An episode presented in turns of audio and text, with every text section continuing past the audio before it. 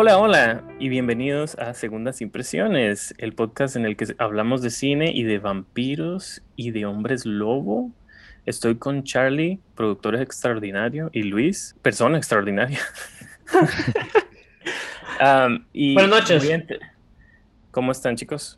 Buenas noches, yo estoy emocionado, Sergio y Charlie, porque llegó la hora. Este Es una, una conversación que hemos esperado como desde, el- desde hace un año, tal vez más, y por fin estamos aquí. Entonces estoy muy emocionado. Es como, eh, es como el, el montaje de Rocky, donde me estaba preparando para la gran batalla. Ajá. Luis, pero te debería decirte editor, ¿verdad? Me corrijo, editor extraordinario, porque Luis edita en Telefoco. Ok, Eh, sí, sí, supongo que sí. perfecto. Voy a entrar di- en directo, o sea, a lo que vinimos, porque creo que hay mucho que decir. ¿Cómo les va, chicos, con los hombres lobo y con los vampiros? Luis, ¿leíste Drácula? ¿No? ¿Cómo? ¿Cuál es la relación que Eh, tienen ustedes con los vampiros? Sí, bueno, a mí me encanta la, la, digamos que la, el concepto del vampiro.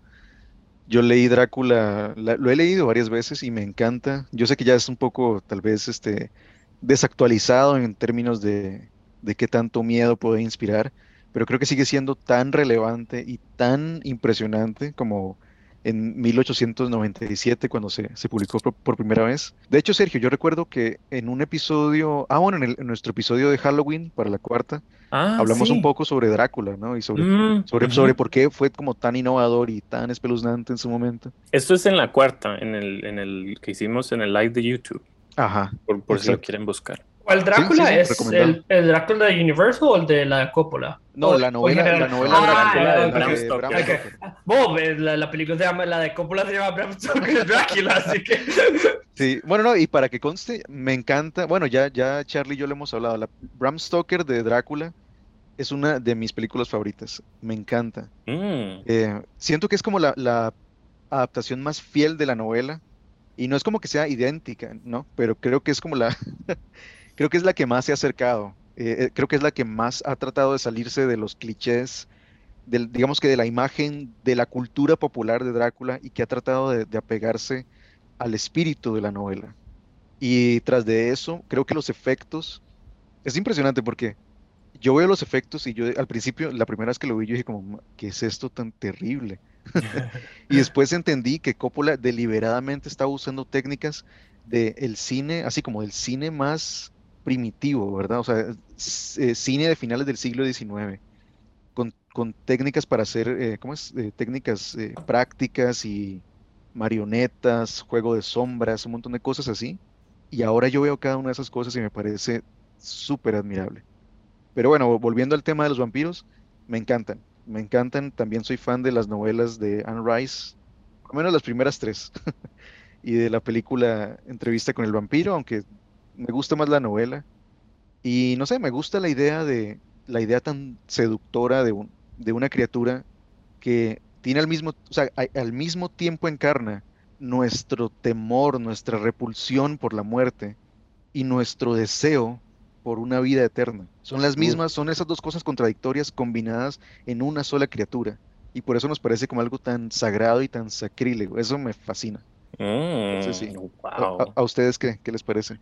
Me encantan los vampiros. Eh, voy a decir algo mucho más simple. Los vampiros me gustan porque son súper sexys y eróticos y me encantan todas las películas de vampiros. Drácula, posiblemente, si tuviera que ver un top 20 Drácula de Coppola, estuviera- definitivamente estaría ahí. Eh, como dijiste, como eh, el, el juego que hace con efectos prácticos, creo que es una locura. eh, y de hecho fue el mismo Roman Coppola que hizo los efectos prácticos en esa película. Es una locura. Hay, hay algo como 200 efectos diferentes que se están, que se están utilizando a través de la película. Y al igual que, que Luis y al igual que creo que de las películas que vamos a estar hablando, a un principio yo dije como, ah, que esta vara tan rara, pero ahora entré en conciencia. Me hace gracia porque Luis dijo eh, que causa repulsión. Dijiste, Luis, que causa una de las figuras que causa, digamos, miedo, ¿no?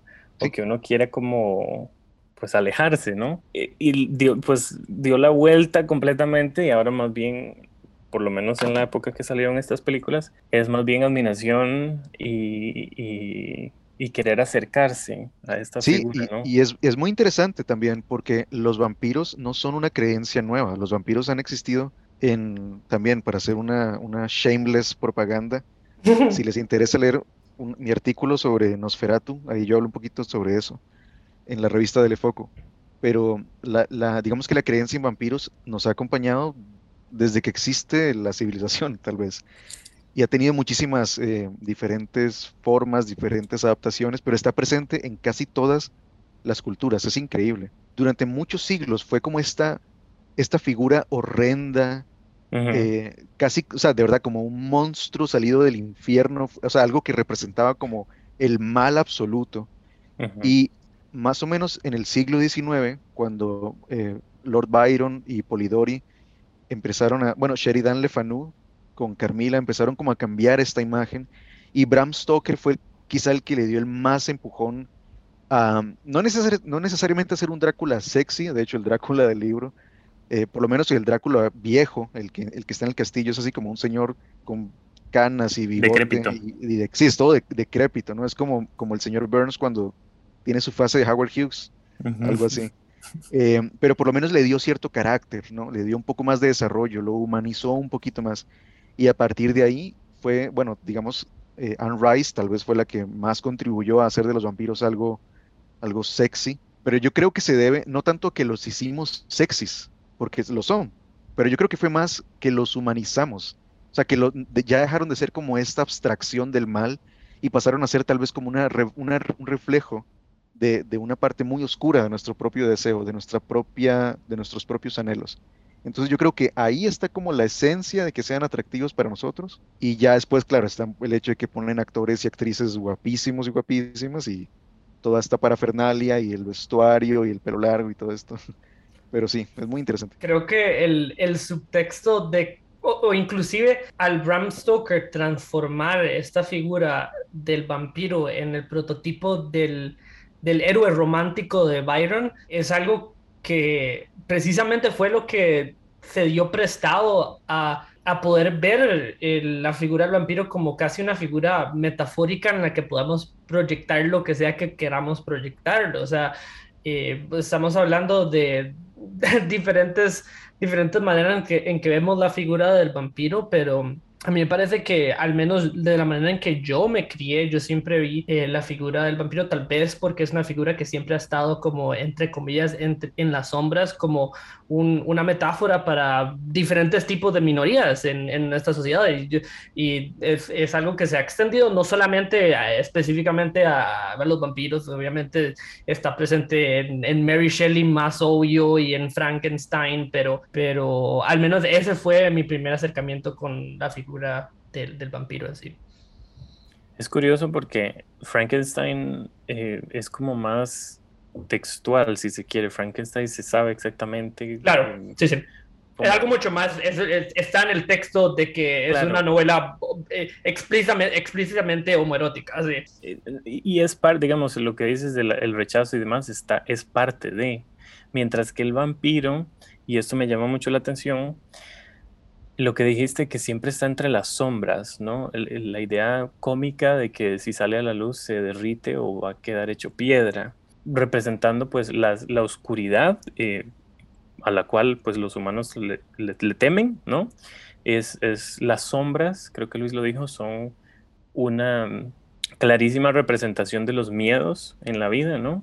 Y al mismo tiempo la curiosidad de saber qué hay en esas sombras, qué hay más allá y por qué es que esta figura pseudo semi-humana logra vivir más allá por estar en esas sombras, ¿no? Y al salir a la luz, o sea, lo que sale a la luz no, no permite que exista cierta, cierto misterio que le gusta a uno, porque al, al ser humano, además de que nos asusta, pero nos gusta el misterio, nos atrae. Lo cual al día de hoy, eh, y de la mano de Stephanie Meyer, de la pluma de Stephanie Meyer, debería decir, los convierte, como dijo Luis, en algo no solo atractivo, y creo que Charlie lo dijo, sino más humano, pero siempre dentro de una eh, de un peligro interesantísimo que responde a los em, instintos, instintos más básicos o más, digamos, más temidos, ¿no?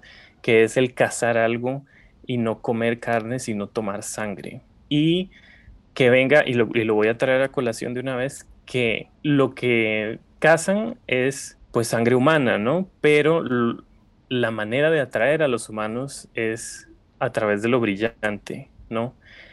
No solo cuerpos esbeltos tonificados, sino casi como un diamante. Y la idea de que, y quiero que me digan qué piensan de la idea de, hacer a los vampiros brillar, brillar y que, digamos, porque, por ejemplo, me acuerdo siempre de Bernardo y Bianca, no sé si la vieron, el, el el diamante es, es, lo que está, la, la, villana está en busca de un diamante, ¿no? Y, y, las personas como seres humanos buscamos el oro, buscamos las joyas. Y Stephanie Meyer convierte a los vampiros en una joya, en un diamante, ¿no? Pero lo hace cuando salen al sol, a la hora de brillar. Entonces, ese, esa cuestión, ese juego de lo que nos atrae como seres humanos, hacer los vampiros el enganche para que puedan cazar y para poder atraer a sus presas, me parece fascinante y me parece divertidísimo al mismo tiempo. Entonces de ahí quiero hacer transición un poco a eh, Twilight, ¿no? La saga eh, que, nos trae a, eh, a, conversación el día de hoy. ¿Qué me dicen de los vampiros que, vampiros que brillan? Vampiros adolescentes para empezar. Y quiero que me cuenten tal vez el primer acercamiento que, que tuvieron con Twilight, la primera. Empecemos por el principio. Perdón, sí, quería, queríamos bien, inclusive retroceder un poquito, un poquito, porque ya habíamos establecido Bram Stoker, Mary Shelley, eh, todo, este, todo este tipo de literatura de vampiros, pero me parece que es muy, muy importante contextualizar la saga de Crepúsculo en su, en, valga la redundancia, su contexto literario, que es la literatura YA. Adulto joven. Sí, la literatura de adulto joven. Más bien es algo que yo, la verdad, no tuve ningún tipo de acercamiento con en mi vida. ¿No lo leíste? No leí, no leí Harry Potter, no leí Divergent, no leí eh, Crepúsculo, no leí... Los Juegos del Hambre. no, leí Los Juegos del Hambre, no me, no me interesaba para nada. Yo, yo no me enclé a ninguno de esos libros, así que no tengo, no tengo ningún punto de referencia para ese tipo de literatura. Apenas quería preguntar a ustedes. Luis, ¿los leíste? Eh, no, de hecho es muy, muy interesante porque entre las cosas que yo quería mencionar eh, mientras, o sea, cuando comenzamos es a Sergio, ya que usted sí los leyó, cuál es como su opinión de, los, libros, o sea, como para dar un contexto de los libros y cómo se comparan con las películas. Ah, yo me leí el primer libro como dos o tres años antes de que saliera la película. Me lo regalaron para Navidad, yo no sabía lo que era, no sabía absolutamente nada, solo que tenía una portada muy chiva, que por, por cierto por ahí la tengo, no les mostré, de, de las dos manos como muy blancas sosteniendo la manzana. Eh, me lo regaló mi abuelo para Navidad, el, eso fue un, creo que fue un 24, para el 26 de diciembre ya lo había terminado, o sea, no pude soltarlo, fue impresionante la rapidez en que me leía ese libro. Tan así que eh, en ese momento yo no estaba en San José, no, no vivía en San José. Estaba esperando como loco volver a San José para comprarme el siguiente, porque necesitaba saber qué iba a pasar, porque ya habían salido los cuatro. Después mi, la cacería por el, por el 3 y el 4, o sea, les cuento fuera de micrófono porque es, o sea, es graciosísimo a los lugares que fui para conseguir estos libros, ustedes no tienen idea. Con decirles que me leí los cuatro libros antes de que saliera la primera película, antes de que se volviera un fenómeno. Increíble. es impresionante.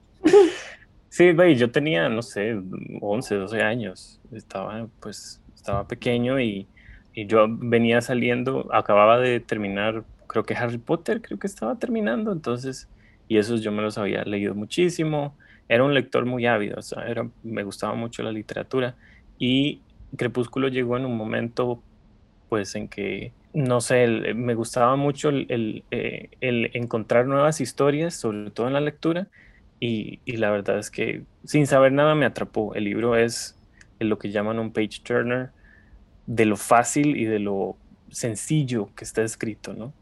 y porque supongo que la historia atrapa mucho. Me atrapó a mí, pues y atrapó un montón de, de personas más. Vamos hablando de las películas y cuando usted considera impertinente es como en los libros esto es diferente. ¿o sí? Creo que, creo que prefiero quedarme con las películas, aunque sí, sí estoy, digamos, entre comillas, contaminado, porque sé lo, cómo está contado en los libros eh, y las películas son un monstruo totalmente diferente.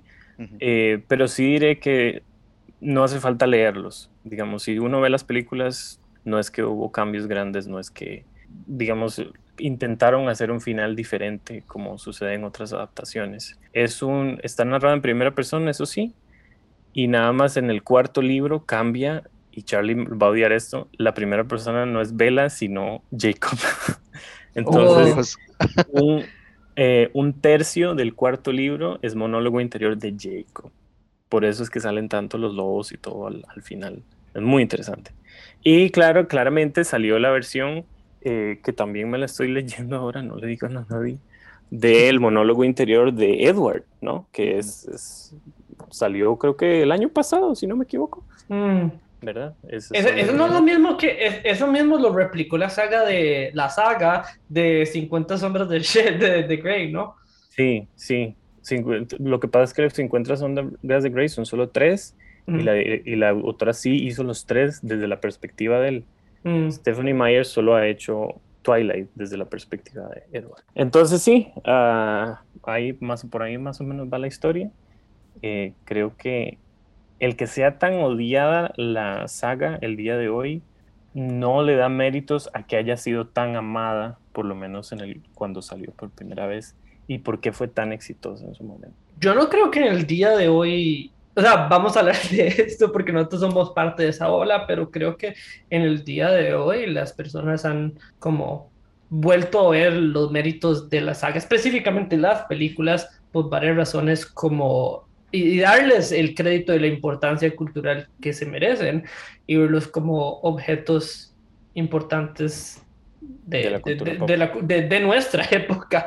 Eh, Ujú. O sea, creo que si vemos, la- si vemos, quién sabe cuántas sagas que han salido de, de este fenómeno literario, sea los Juegos del Hambre o Divergente, como los que mencioné, eh, las películas de Crepúsculo siguen estando en constante conversación con nosotros hoy en día. Tal vez, obviamente, eh, eh, por, por- por la influencia de Kristen Stewart como, como actriz y Robert Pattinson también, pero, pero me parece que, que la saga en sí sigue, sigue estando en nuestras conversaciones en día a día. Oye, si no está, yo la quiero rescatar, así que Sí, hoy, A- hoy- algo hoy- así, sí, totalmente. Algo así, de hecho, es, es como mi, tal vez mi abordaje eh, para hoy, porque mm, Cuéntame, Luis, ¿cuál es tu planteamiento inicial? yo, digamos, eh, supe de, de Crepúsculo por primera, primera vez en el 2008, poco antes de que saliera la primera película, de hecho. Estaba yo con una chica y ella estaba leyendo el libro y el libro, me, o sea, me, me,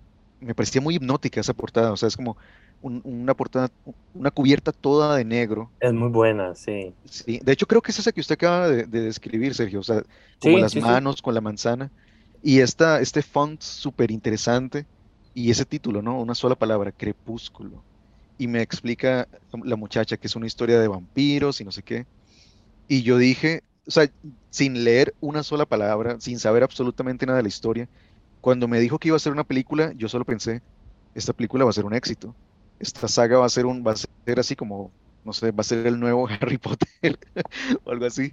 Y, y- y lo fue en cierto sentido, es curioso. Yo, yo quiero empezar, tengo que empezar reconociendo que mi historia es la historia de un, no necesariamente un converso, pero yo fui parte de, la- de- como les decía en otra ocasión, yo fui parte del grupo de adolescentes que se burlaba de Twilight sin haber leído un libro y sin haber visto una sola película, solamente Mm. porque era parte del, del zeitgeist, ¿no? Del momento. Y cuando yo me animé a ver la primera película que la estaban dando en televisión, yo mismo me sorprendí y me sentía como hasta, hasta incómodo. Me sen- sentía que algo estaba fallando, porque no me parecía tan mala. Es tan raro. Yo, más, pero es que eh, seguro estoy mal, seguro, seguro soy muy tonto y, y no estoy apreciando lo, lo- lo terrible que es esta película. Y con el paso de los años, ya cuando, se, cuando el incendio fue disminuyéndose hasta yo creo que ya se extinguió por completo. Y yo mismo he aprendido más cosas, he leído un poco más, creo que he madurado un poco más. Puedo ver Twilight como, como decía Charlie, ¿no? El fenómeno que fue, el fenómeno cultural que fue, y cómo parte de ese fenómeno no estuvo realmente ligado con la historia, o sea, con las películas, sino que fue más la respuesta del Internet y cómo ese mismo Internet estaba polarizado incluso desde entonces. Ahora yo puedo verlo, ¿no? Yo puedo ver así como a la gente alt-right y a los incels y a pues, los trolls y los más raros, pero en esa época era, era como, no, era como, Dino, el, el Internet odia Twilight y por lo tanto es divertido odiarlo. Y yo creo que ahora, eh, o sea, esas películas son tan 2010, es, es, increíble. Tal vez muchas personas ahora, eh, tal vez personas más jóvenes, y pues no, no vivieron esos años, nuestros años de colegio. Mm. Pero hay que recordar que era, esa fue la época de gloria, creo, de Facebook. Ahora Facebook es como el equivalente de un anciano decrépito, pero en esa época Facebook era como ya la, la reina del, del, baile, ¿no? Eh, eran los primeros años de YouTube también, eran los primeros años de los memes, o sea, como de los, los memes que como ahora los conocemos y que ahora están todos desactualizados, curiosamente. Entonces, creo que todo eso convergió para que Twilight no tuviera las de ganar. O sea, en otras palabras, Twilight creo que tuvo la desgracia de salir en, el, en un mal momento, quizá. Eh, mm, interesante, ok. Porque yo creo, y, eso es lo, justamente lo que, lo que quiero decir. Si Twilight saliera actualmente, ahora, yo creo que no recibiría ni la mitad de ese odio histriónico que recibió. Entonces, mi tesis de hoy es que yo no voy a defender a, Twilight como, como una gran obra maestra del cine que fue incomprendida en su época, pero que secretamente siempre fue genial. O sea, realmente yo no soy como fan de Twilight y creo que tiene muchas cosas súper problemáticas, pero sí voy a defender la tesis de que Twilight nunca fue y no es tan terrible como se quiso hacer ver en su momento. De hecho, me pasó similar a lo que dijo Sergio ahorita, o sea, las películas tienen sus cosas buenas, tienen sus cosas hilarantemente malas, y yo me vi las cinco películas y las cinco películas las disfruté. Tiene que ser por algo, ¿no?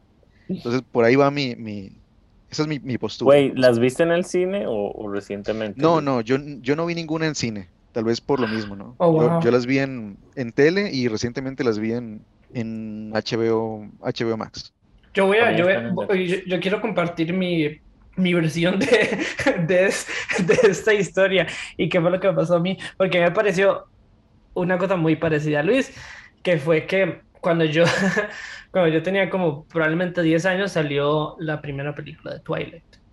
Y no sé, a, mí me parece que como tener como 10 años eh, frente a, como Luis mencionaba, una cultura tan hilarante como la que fue la de Twilight. Fue un poco extraño porque me sentí como, como en medio de dos polos muy extraños. Una parte de la cultura me decía como hay que ir a ver Twilight. Yo no sabía nada de los libros, yo, ni, yo, ni sé, yo en esa época cuando tenía años ni, ni sabía que, que era un libro. No había abierto un libro en mi vida. Pero todo el mundo fue a ver Twilight y tenía que ir a ver Twilight. Entonces yo voy a ir a ver Twilight. Fui a ver Twilight y me encantó no sabía, no sabía cuál era la reacción del público, la reacción crítica. A ese punto ni siquiera era una cosa que hubiera considerado. O sea, yo, o sea, yo era un, que voy a estar yo de 10 años metiéndome el internet y diciendo, ah, a todo el mundo no le gusta Twilight. No, yo, o sea, yo, yo vi Twilight y la disfruté y, y, y, seguí viviendo mi vida. Y después de un par de años vi New Moon y también me gustó mucho. Ya cuando llegué como a los 15 años, fue cuando me entró esa parte de como que hay que disgustarle Twilight porque el consenso general es que a todo mundo les gusta Twilight y hay que burlarse de Twilight. Eh, es la cultura de el, tan malo que es bueno, ¿no? que Twilight da risa, entonces hay que, hay que burlarse de Twilight por X o Y razón. Eh, yo en ese momento me sentía un poco como Luis lo describía como el meme del man en la fiesta que está como en un rincón diciendo como no como eh, nadie se da cuenta que yo soy X y ese X era como nadie, nadie se da cuenta que, mi, que yo adoro Twilight em, me, me, sentí como un poco así que, que, que, yo era como la única persona que, que veía un, un valor o, o no sabía cómo articularlo necesariamente en Twilight como piezas de cine y como piezas de cine que deberían de ser habladas seriamente en, en, en, como en la crítica de cine, inclusive. Yo sí voy a defender Twilight como... Eh, yo no... Yo, yo estoy completamente enamorado de las cuatro, bueno, cinco películas que existen. Hay una que no me parece tan buena como las demás, pero las otras cuatro sí me parecen fenomenales. Y, y me parece que cada película aporta algo diferente al canon de la saga de Crepúsculo. La pregunta del millón. Eh, y Sergio, en, su caso, ¿cómo fue su experiencia ya como con las películas, específicamente las películas? Ah, no, yo las vi todas en el cine, ahí estuve en el estreno. Em, nada más, la única que sí me molestó un poco fue Luna Nueva, New Moon, porque las fanáticas gritaban mucho y, y, no me dejaban escuchar los diálogos y eso me molestaba un poco pero esa película está hecha para, digamos, tiene unos silencios interesantísimos para que los, las fanáticas, las y los fanáticos griten en ciertas escenas, sobre todo al final de, de Luna Nueva, de New Moon, em, esas pausas que tiene al final cuando le dice que se casen, que se quiere casar. O sea, recuerdo vivamente los gritos en la sala de cine de la emoción que causaba esa propuesta final que eh, Edward le hace a Bella, que por cierto, detalle de los libros, no sucede al final, sino antes de que él se vaya. Este sí es un cambio interesante. Es, él le pide que se casen antes de que él se vaya o en algún momento a la mitad del libro, no al final, ese sí, ese sí lo cambiaron. Pero, pero mira, vos, eh, vos mencionas las fanáticas y me parece que eso es como importante también como mencionarlo porque siento que eso es parte de lo que decía Luis que era la actitud del momento que eran como objetos culturales hechos para mujeres que no saben qué o no es buen arte, que solo están ahí para ver a Jacob quitarse la camisa. Oh, ah. okay. Que es, ah, es, una postura crítica que obviamente no comparto hoy en día, claramente. Me gusta eso, tengamos esa conversación, pero para responderle a Luis, eh, creo que sí las voy a defender también. Sobre todo hoy, después de haberlas, pues las repetí para este podcast, eh, todas. Y creo que sí las voy a defender como historias parte de la cultura que han formado o que en este momento siguen formando cierto gusto por un amor prohibido. De que eso viene desde Romeo y Julieta, ¿no? Estas películas son básicamente Romeo y Julieta. Pero el agregado de la fantasía que está hoy presente, por ejemplo, en Marvel. Marvel es fantasía pura. Eh, Twilight es fantasía con cimientos de un amor humano, eh, una infatuación terriblemente humana, que creo que por eso es que todas, sobre todo lo que decíamos, chicas estaban eh, identificadas, ¿no? En, ser el centro de atención o, ser y, tener a disposición figuras atractivas con el solo hecho de que te quieran amar, ¿no?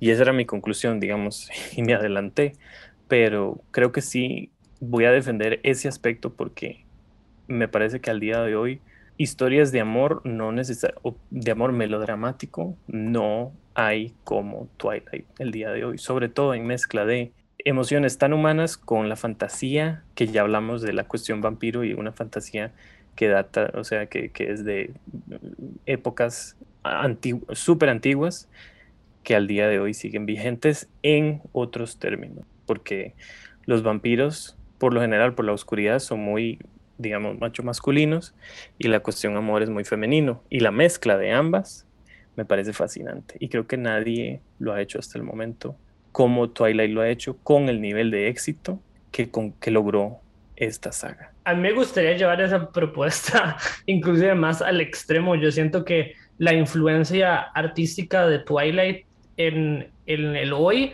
es imposible de ignorar. Me parece que muchas de las películas que, que conocemos como, se, llaman como obras maestras de nuestro tiempo, tienen el ADN de Twilight dentro de ellas. No solo, voy a mencionar algo así muy rápido y no lo digo simplemente porque Robert Pattinson, pero me parece que una película como The Batman no existiría si no fuera por Twilight. Por Twilight. we, we shouldn't be friends. You really should have figured that out a little earlier. I mean, why didn't you just let the van crush me and save yourself all this Regret.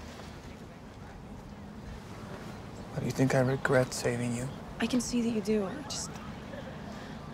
Luis, yo te quiero responder ahí porque me interesa mucho lo que dice Charlie del Batman. Para empezar, es una casi digievolución de Robert Pattinson, que es Edward durante cinco películas, y el día de hoy es Batman. Eh, murciélago, vampiro, sangre, o sea, todo es como full circle, ¿no? Todo, todo llega, se está repitiendo él solo sin querer queriendo, ¿no? Y Charlie mencionó a Catherine Harwood, que es la directora, la única mujer que dirige, que dirigió la primera película, y tal vez podemos como centrarnos en esa, podemos eh, abarcar cada una. Me parece que para empezar, ella, Catherine Harwick, bueno, contrata a Robert Pattinson y a Kristen Stewart para empezar. Eso es una dirección, eso es un- una eh, decisión de dirección muy importante. Y ella es quien les guía a crear esos personajes, más allá de lo que se ve en la, en la página del libro, ella tiene que darles las instrucciones de cómo tienen, actuar en cada, tienen que actuar en cada escena, ¿no? Y eso es formativo, porque eso les va a dar otra vez una cuestión de raíz de cómo van a seguir actuando ellos en el futuro. Kristen Stewart y Robert Pattinson se les, se les criticaba, sobre todo hace un tiempo, que eran muy malos en esas películas y que ahora son buenos mi opinión es que siempre fueron buenos y son muy buenos en Twilight, ¿no? Porque fueron dirigidos a través de la visión de Catherine Hardwick de crear una película pequeña, porque en su momento fue muy barata, costó treinta y pico millones de dólares y hizo casi 400 mil, o sea, 400 millones, es una locura. Es una casi una película indie, casi una película indie, súper atmosférica, en la cual se quiere, o sea, se quiere adaptar la novela y mantener la esencia, que es lo que se quiere, ¿no? Gen- Generalmente en una actuación, en una adaptación, mantener la esencia de la historia.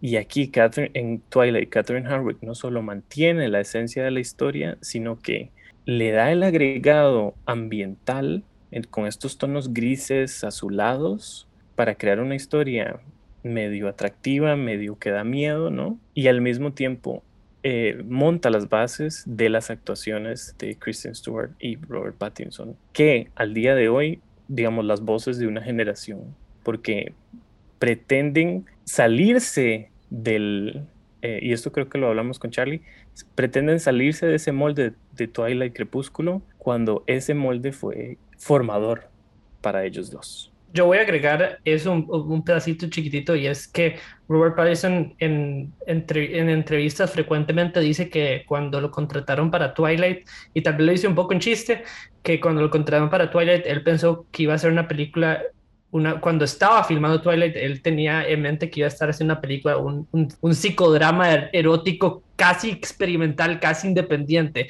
Eh, yo creo que ese acercamiento no es tan exagerado, para mí no es una coincidencia de que, de que esté utilizando esos adjetivos para describir Twilight. Tal vez suena un poco, un poco exagerado cuando lo, cuando lo pones en, ese, en, en esas palabras, pero creo que no, no fue por accidente que Catherine Hardwick les dio ese tipo de dirección a, a, a Christian Stewart y a Pattinson. No sé si te respondimos, Luis, ¿qué dices ahí? Sí, Algo? claro, claro, totalmente. No, y me parece fascinante. Sí, digamos, para decirlo de una manera, como de una manera popular, Twilight, eh, ¿cómo es? Twilight caminó para que todas estas nuevas sagas pudieran correr. Y es, y es parte, es parte de por qué mi argumento de, de esta noche es justamente eso. O sea, si Twilight fuera una de esas nuevas sagas que sale hoy, imaginémonos un hipotético proto Twilight, que no es Twilight, y que hubiera recibido todo ese montón de odio y así, y que Twilight se publicara y se estrenara actualmente. A la gente simplemente le gustaría o no le gustaría, tal vez algunas personas se burlarían, otros la estarían alabando, pero creo que ya, creo que no daría para mucho. Entonces, el hecho de que algo tan innovador surgiera hace unos 10, eh, sí, más de 10 años, creo que fue lo que empezó a pavimentar el camino para tantas este, nuevas, nuevas sagas, ¿no? de, de literatura juvenil. Para mí casi que fue importante y fue clave de que se dio este proceso de cómo llegar a conciencia culturalmente, porque a mí me parece que en este momento, si Twilight llegara a salir, tal vez nuestra cultura en sí ha sido memificada a tal punto que tal vez esa, esa pureza de la que hablamos en Twilight Mm. no, no hubiera podido ser, no hubiera podido ser rescatada. O sea, a mí me parece que, que si, tú, si Crepúsculo hubiera salido hoy en día, no, hubiera, no hubiéramos tenido un New Moon, no hubiéramos tenido un, un Eclipse o un Breaking Dawn Part 1, Part 2. Es- creo que estoy de acuerdo con eso. Sí, por la, por la cultura del meme que, que existe hoy. Sí. Yo en general. hablando de eso, ajá, Na- Nada más, eh, yo en general soy muy fanático de las adaptaciones. Yo, a mí me gusta mucho Maze Runner, por ejemplo. Eh, Divergente no tanto, eh, pero digamos, este tipo de fenómeno que duró muy poco, em, creo que el día de hoy, Luis, no, por la cultura de TikTok y por la cultura de, de que la gente ya no lee, por ejemplo, las nuevas generaciones están, consumen todo tan rápido, me parece que no sería viable y no sería tan popular como lo fue en su momento. Sí. Y, y creo que podríamos decir que termina, no, no sé en qué momento termina, pero se hicieron muchos intentos de otros tipos de adaptaciones, pero ninguno llega a tener el efecto que tuvo esta, que empezó con Twilight, con esta película casi indie, psicodramática, como dice Charlie, que le vendieron a Robert Pattinson. Contame, tal vez, respóndeme ahí lo que quieras decir y contame entonces, hablemos de la, la primera. O sea, ¿por qué es tan emblemática y por qué causó tanto alboroto en su momento? Y por qué el día de hoy, por lo menos a mí, me parece la mejor de todas. Sí, yo solamente quería mencionar, eh, no quería llegar a ningún punto con esto, solamente quería mencionar que yo veo que cada vez es menos y menos y menos. O sea, creo que tenemos que de verdad escarbar bastante en YouTube, por ejemplo, para encontrar algún comentario que todavía a esas alturas de la historia, en el año de nuestro Señor 2022, diga algo así como, This is still a better love story than Twilight, o alguna hora así como ya toda, toda quemada. Eh, entonces, y, y si alguien, y si de algún, alguna parte alguien comenta eso, los comentarios en respuesta son como, no se sabe qué año estamos, ma". O sea, ya, abuelo. Este, entonces sí, creo, creo que sí, yo, y, y es parte de, de mi creencia, ¿no? O sea, Twilight tal vez salió, no, no necesariamente en un mal momento, pero en un momento donde quizá era más fácil tirarle tantos dardos a algo tan nuevo porque yo creo que sí fue algo muy nuevo. Fue ahorita, de, de hecho, este, Sergio hace, hace mucho nos preguntó sobre qué opinábamos de, de los vampiros que brillan. Y en esa época toda la gente estaba tirándole dardos a esto, ¿no? Es como, ¿cómo se les ocurre hacer esto y bla, bla? Y yo admito, es, eh, es, es un poco divertido, Es, una, es divertidísimo, pero me parece a mí súper ingenioso. Es pero, es muy ingenioso, tremendo. exacto. O sea, es una, es una, es como una, una subversión interesante. Y, y una cosa que yo quiero también dejar muy en claro, yo que, de nuevo, no soy un experto en el tema de vampiros, ni en ningún tema, pero he leído un poco sobre la historia de los vampiros en la cultura popular y así. Y vean, si alguien les, les quiere decir como, ah, no, pero es que vean, los vampiros no hacen tal cosa, ese- esa persona está lactando, porque no existe, no existe nada como el canon de los vampiros, o sea, nada, nada define qué es un vampiro realmente. Y toda Mm. la literatura de vampiros se ha construido a partir de, primero, un montón de leyendas populares que tienen un montón de incoherencias e incongruencias entre sí, y segundo, de, ¿cómo es? De subvertir, de innovar diferentes tropos, diferentes eh, clichés quizá, bueno, de diferentes características. Por ejemplo, ¿de dónde salió la, la idea de que los vampiros son, no pueden, no, no soportan la luz del sol porque son destruidos? Eso no surgió, eso no venía en ninguna mitología, en ninguna cultura, en ningún libro, ni siquiera en Drácula, y fue Nosferatu de 1922 la película que introdujo ese concepto. Entonces, ¿por qué Stephanie Meyer no puede hacer un concepto donde, donde simplemente brillan? O, o O sea, es incluso- decir- o inclusive el aspecto de que en- si, si fuéramos fieles a este concepto de Bram Stoker, entonces los vampiros se convertirían en lobos también. Es cierto, adoptarían forma de lobos, es verdad. Eh, yo entiendo, por ejemplo, que es más, mucho más romántico, es mucho más dramático que, que estén por siempre condenados a la noche, a no ver la luz del sol. De hecho, hay una película, no sé si la han visto, bueno, de fijo si la han visto, se llama La sombra del vampiro, de, es, es de, ay, se me va el nombre del director, el, el que dirigió Bigotten, Ah, sí, sí, el, el ISK. eh, Elias, eh, ay, ¿cómo se llama? Y em, Elias Merhige. o Ajá. Mer- Merhish, ajá, ok, sí. Y esa película recrea de una manera ficticia, es como un what if de, de- de la filmación de Nosferatu, si Max Schreck el actor que interpretó al Conde Orlok, si hubiese sido un vampiro, ¿no? Como tantas, como, como la leyenda popular lo dice. Y hay una parte donde el personaje de Murnau, que es interpretado genialmente por John Malkovich, está como, quiere dirigir a, al Conde Orlok, o sea, a, Max Schreck, y es la escena donde él ve el relicario con, con, la imagen de Helen, que es la esposa de, que es digamos que la versión de Mina Harker en, Nosferatu.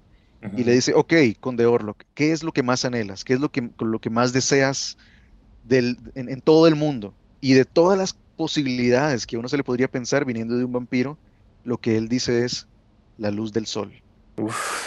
Entonces es el hecho ¿no? de, que, de, de, la atracción por algo que no pueden ver porque los mata es mucho más romántica que brillar bajo la luz del sol. Le confiere este, esta cuestión muy, tal vez, ¿no? Como la criatura siempre en la noche, siempre en la oscuridad, como decía Sergio. Pero, so what? o sea, ¿qué importa que los vampiros brillen? Digamos, no, nadie, eso no está en contra de, eso no, no, no rompe las, las leyes de, las leyes de los vampiros, por decirlo así. Es como, eh, es como con los fanáticos de Marvel me dicen, pero es que el Capitán América no tenía un escudo.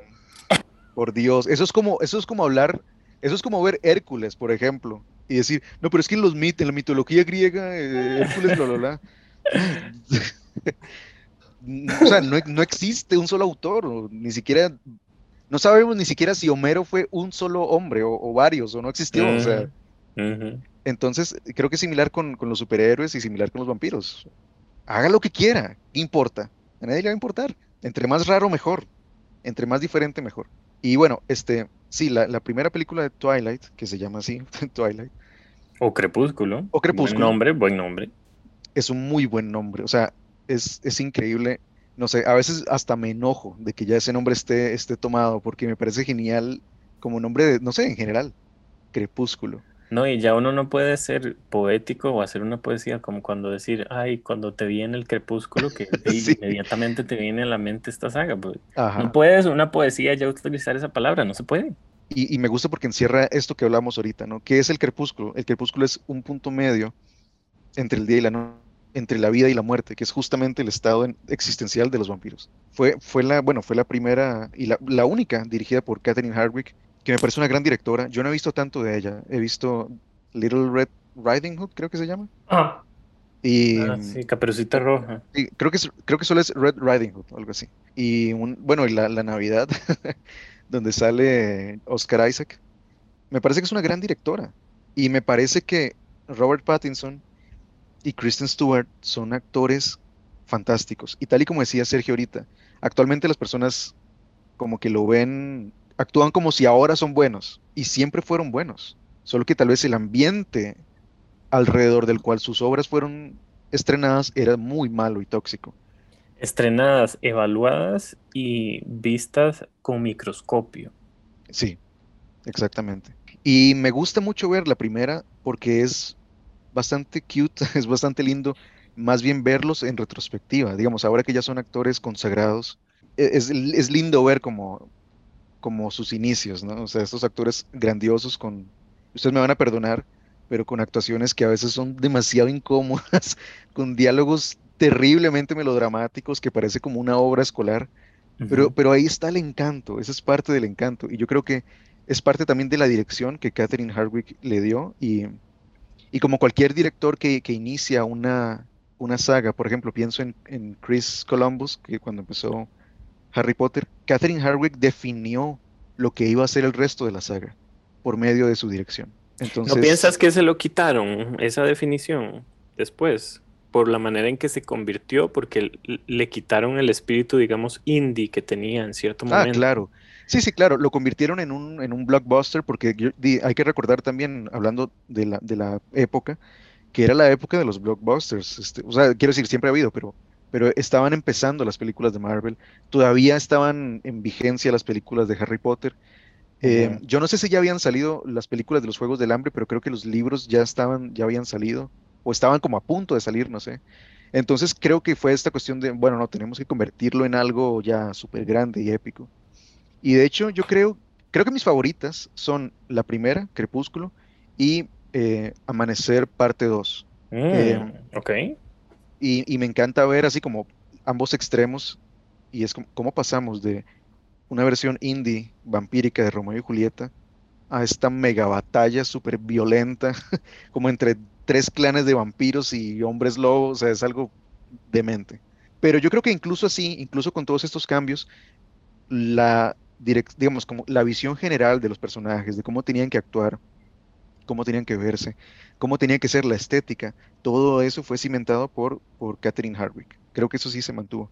Y me parece interesante que las otras películas fueron dirigidas por hombres, pero siempre fueron escritas por una guionista, que es Melissa Sí, Rosenberg. Melissa Rosenberg, muy importante. Ajá, sí. que de hecho ella fue la creadora, creo que, no sé si de todas las temporadas, pero sí sé que de la primera temporada de Jessica Jones, que es una serie que me parece Ah, genial. ok. Sí, sí, muy buena, sí. Sí. Entonces, sí, creo que son cosas im- importantes de, de destacar, ¿no? O sea, que las bases de estas películas fueron cimentadas por mujeres. Y eso me llevaría a hablar de lo que ya habíamos tocado un poquito antes, ¿no? Sobre el- esa idea de que el público meta era solo mujeres y, y toda esta, la, la cuestión de la misoginia. Pero tal vez lo podemos tocar después. Me gustaría escuchar, no sé, ¿qué opinan ustedes sobre la primera película? Charlie, nada más para poner un poco en contexto, el 2008 que salió, que estrenó Twilight, eh, estrenó también The Dark Knight, El Caballero de la Noche, de Christopher. Nolan, que mucha gente dice que fue el cambio, que fue como el, el antes y después para muchas películas de superhéroes, sobre todo en Batman. También ese año estrenaron Iron Man, la primera, está Wally por ahí.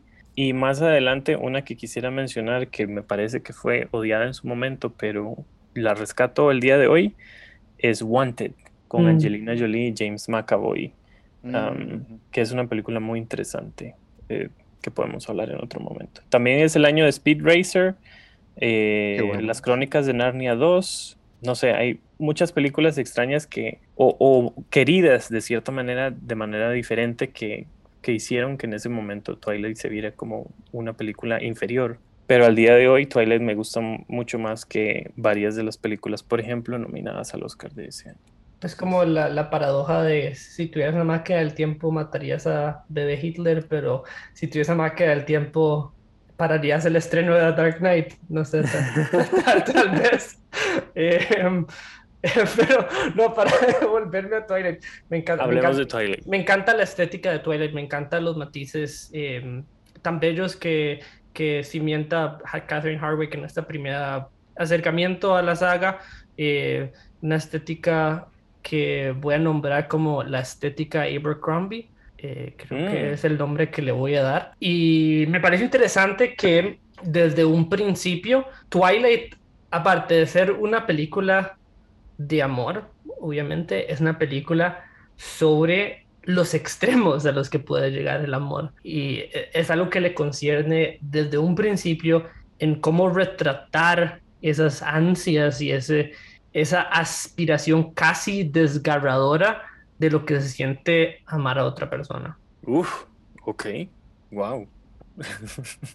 No sé Sí, si bueno, seguir eso yo.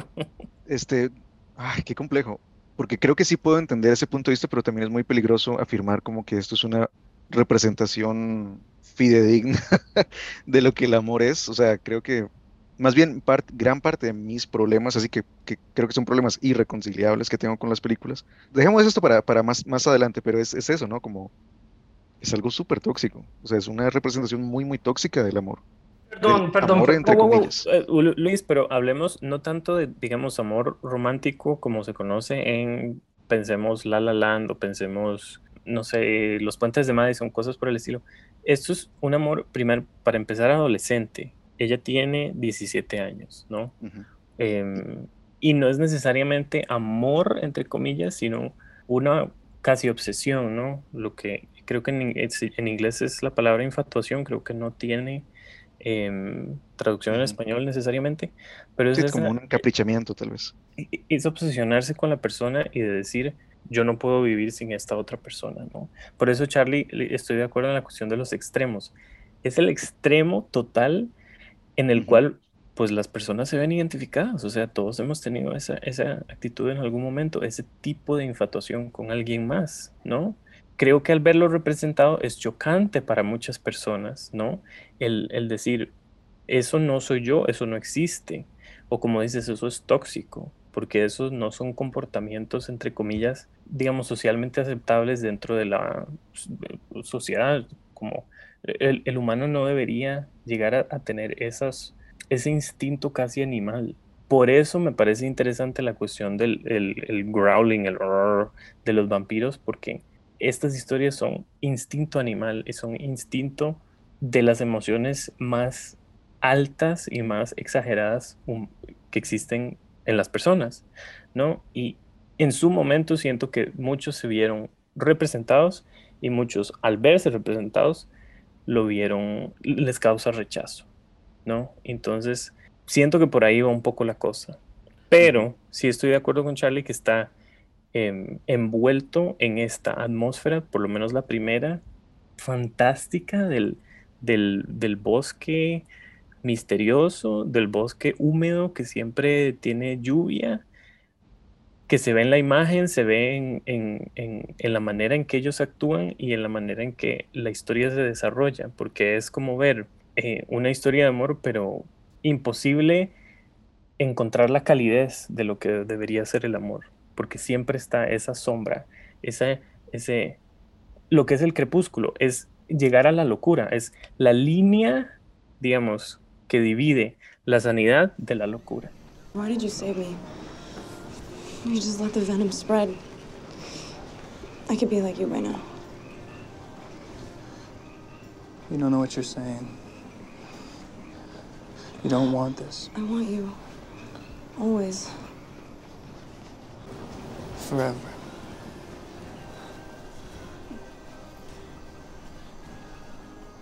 And you're ready right now. Yes. Estoy completamente de acuerdo y la verdad que sí quisiera profundizar un poco de lo que Luis dijo porque yo jamás he al 100% he entendido el acercamiento o la, la crítica que alguna gente le da a la saga de Crepúsculo, es decir, que es un poco, o que está representando un tipo de relación tóxica, porque a mí no me parece que en, en el cine o en cualquier pieza de arte, el representar o al visibilizar o el retratar algún tipo de relación necesar necesariamente le está indicando a la audiencia decir vaya deje su familia y, y vaya con el primer mae que le que o cualquier hombre de, de que le haga ojitos no hacemos esto con inclusive con los melodramas clásicos porque hay un millón de películas que yo podría decir como, ah, esa es una relación tóxica o está retratando o el, o el amor no está, no se está retratando de esta manera que es aceptable en, nuestra sociedad hoy en día, de la misma manera en que siento que como una película que es típicamente eh, vista como para hombres o como para o masculinos podemos hablar, podemos hablar Dark Knight. Yo no siento que esa película necesariamente al 100% esté diciendo vaya póngase una capucha y vaya pégale a, a, a cualquier A payaso malos. sí exacto. Pero sí me interesa esa articulación porque estamos hablando de una articulación una manera de articular ese deseo. Y para mí como una persona de 10 años ver eso retratado en pantalla decía Daisy yo soy Bella no sé que no, que yo me siento como Bella Sí, pero yo creo que es justamente ahí donde está el peligro, porque estoy de acuerdo, por ejemplo, en que yo abomino esa, esa estúpida crítica de, no sé, como que los videojuegos de matar o los videojuegos de guerra van a hacer que los niños eh, quieran salir a, a matar.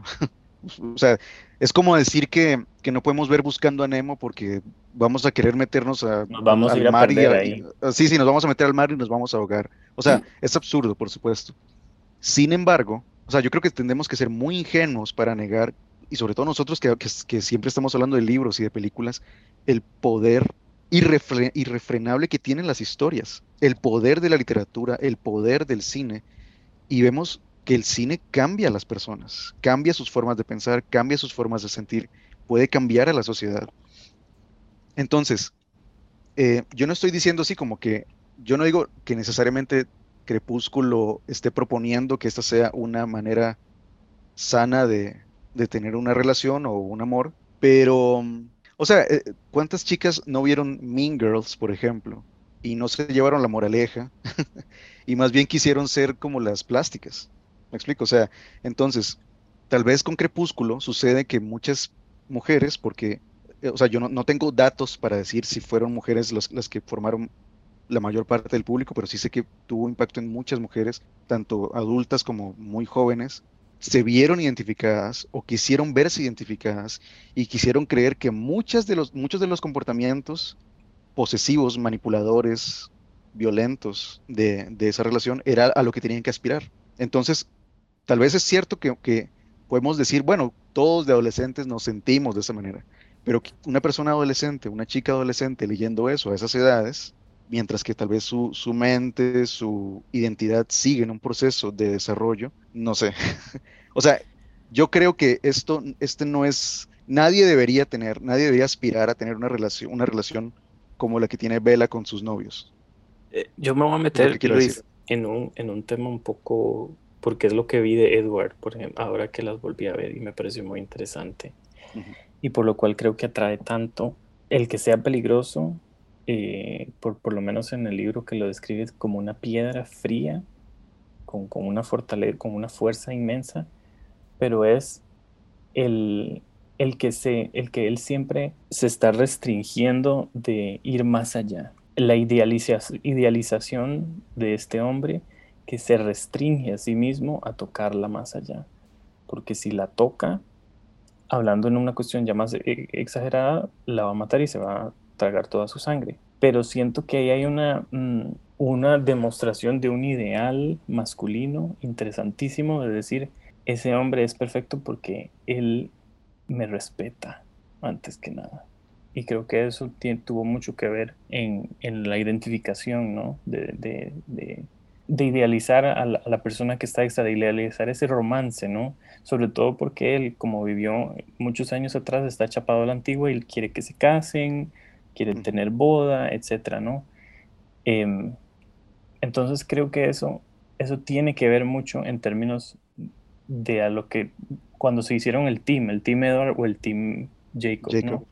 Em, es- estos dos hombres que la respetan tanto que querían lo que sea, morirían por ella, ¿no? Y al mismo tiempo la, la figura de un adolescente que no sabe dónde va en este mundo y que no sabe eh, qué es lo que quiere, pero sabe que quiere estar con él, ¿no? De una cosa está segura y que es eso, ¿no? Entonces es la determinación en una cosa, pero al mismo tiempo estar perdido con lo demás. Por ejemplo, en la depresión que entra en, en Luna Nueva, en, en la segunda, que llega a ser parte de las emociones humanas que creo que imprimen a esta historia, que se imprimen dentro de la historia en general, y que por eso a mí me llama tanto la atención que tenga tantos aspectos de fantasía, pero al mismo tiempo no pierde de vista la cuestión tan humana que es para mí lo que causó, causa tanta, eh, causó tanto fanático en, en su momento y que al día de hoy para mí se sostienen por eso. Porque yo, por ejemplo, en la pantalla a veces veo a Edward y a veces veo a Robert Pattinson.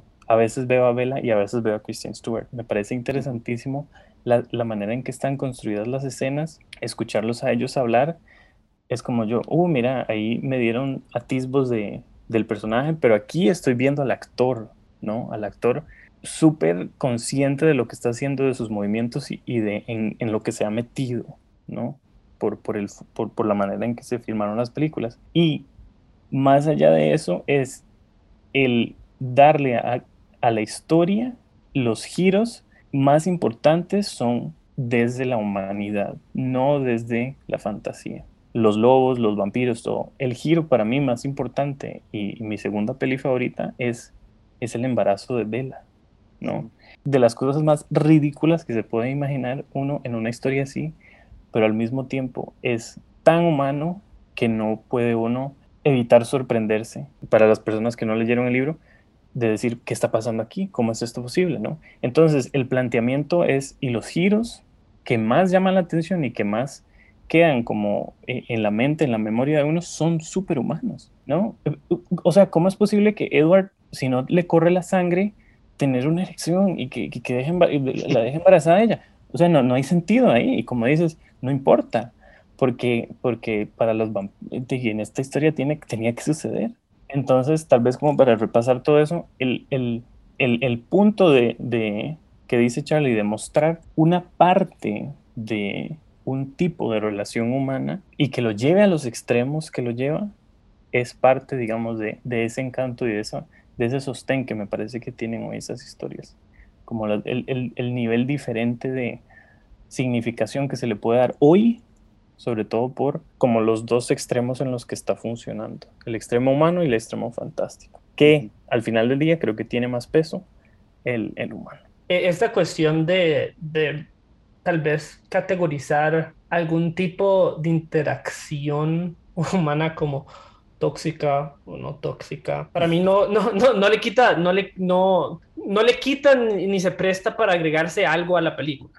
Eh, en mi opinión, para mí este tipo de exageración y expresión es un tipo de expresión que ya estaba presente en un tipo de cine que era más tradicionalmente masculino. Y para mí este momento en el tiempo, el momento de Twilight fue el momento donde las casas productoras vieron a un público y estaban haciendo contenido tal vez un poco diferente, tal vez un poco igual de irresponsable, tal vez un poco igual de exagerado para un público que no se había sentido visto en la pantalla antes. Yo puedo entender, em, yo entiendo lo, que dicen, de verdad que sí, y estoy de acuerdo en que, con Sergio, en que sí, es una, lo- digamos, están poniéndole más énfasis en la faceta humana de la historia. Estoy de acuerdo con Charlie en que es, em, son elementos propios como de este tipo, de este género de cine, e incluso pues literatura, si estamos hablando de los libros, pero de nuevo, no, no creo que sea bueno subestimar el poder que tienen las historias. Y mi intención, se los juro, no es sonar como un moralista. O sea, yo no quiero decir como, es que este libro es malo porque no sé qué, esta película es mala. Vean, a mí, de verdad, esto no, o sea, no, no me molesta, de verdad. Y yo creo que si a una persona le gusta Twilight, puede perfectamente disfrutarla. Y vean, yo disfruto el triángulo amoroso, me hace reír, me parece genial. Sin embargo, lo que yo estoy diciendo es que son elementos que no pueden ser minimizados. Tal vez ya no tanto ahora, pero en la época en que salió fue vista por muchas personas que tal vez no sabían hace- hacer esta distinción entre la ficción y la realidad. O sea, ¿cuántas, cuántas de nuestras idealizaciones no vienen de, de esta imagen romántica del amor? O sea, a, a mí me encanta mucho la literatura romántica, es decir, del, del romanticismo del siglo XIX, y yo creo, aún así, que el romanticismo hizo estragos en la salud mental y emocional del resto de la humanidad. Yo creo que imprimió, igual que Jacob, no mentira, imprimió muchísimos, este, eh, muchas esperanzas, ¿no? Como, como de que solo tener un amor el resto de la vida y tiene que ser un amor sufriente y tiene que ser perfecto, o, o sea, un montón de cosas que nada que ver. ¿Cuántas rom-coms que a mí me encantan no tienen también como una, una visión muy peligrosa de lo que deberían ser las relaciones? De lo que nos parece, de, lo que la película quiere mostrar como cute, pero que en la vida real es así como una super red flag. Ahí es donde yo digo, como vean, disfrútenlo todo lo que quieran, no hay ningún problema, pero es importante hacer esa distinción y es importante reconocer que esos elementos sí están ahí. Eso que decía Sergio de que estos dos hombres, Edward y Jacob, sobre todo Ed- hablemos de Edward más que nada. Edward, desde la primera película, desde, desde el momento en que ve a Bella, cuando Bella entra en el salón de clases de, de ciencias Se tapa la nariz. y Edward se tapa la nariz y la pobre, la pobre Bella hasta, hasta tiene que disimuladamente revisar si es que acaso está oliendo mal. Este, me encanta, o sea, me encanta esa escena, de verdad, me encanta. Pero Eso, desde ese eh, momento eh, te lo voy a decir así, el- de que lo hablamos del episodio de Camp, es Camp puro. es camp puro. Porque el, el- el vampiro, creo que en el libro lo describe, no necesita, no respira. O sea, ellos no necesitan respirar porque los pulmones no se mueven. Entonces, en la película se vuelve un movimiento superhumano el que se tape la nariz cuando en realidad no necesita hacerlo, porque ellos, según lo describe Stephanie Meyer, ellos tienen que fingir el, el respirar porque no necesitan hacerlo. Wow. Entonces, eso es muy interesante. Sí, es muy interesante. Pero lo, lo que quería decir es que desde el momento en que ella la ve, lo que hace es eso, es restringirse, es contenerse. Y después explica, ¿no? Como que él estaba, bueno, no- vegetariano obviamente no es la expresión, pero es el equivalente vampírico de un vegetariano. Y Sí. digamos que esto fue como la, fue como que un, como un, como un ex carnívoro vuelto vegetariano que de pronto así como huele como el filete más exquisito de la historia, entonces siente como tentación de, de lanzarse sobre ella. Y él le dice como nunca he deseado beber la sangre de un humano como, como deseo beber la tuya. Entonces, esta idea de restringirse, contenerse, eh, yo entiendo lo que, de nuevo, yo entiendo lo que quiere dar a entender. Quiere dar a entender que a pesar de sus impulsos, él la respeta tanto que quiere, no quiere lastimarla y que por eso más bien quiere apartarla. Pero yo les preguntaría, ¿no es eso? ¿No es eso justamente el problema? El hecho de que un hombre sienta que tiene que contenerse de lo que le quiere hacer a una mujer.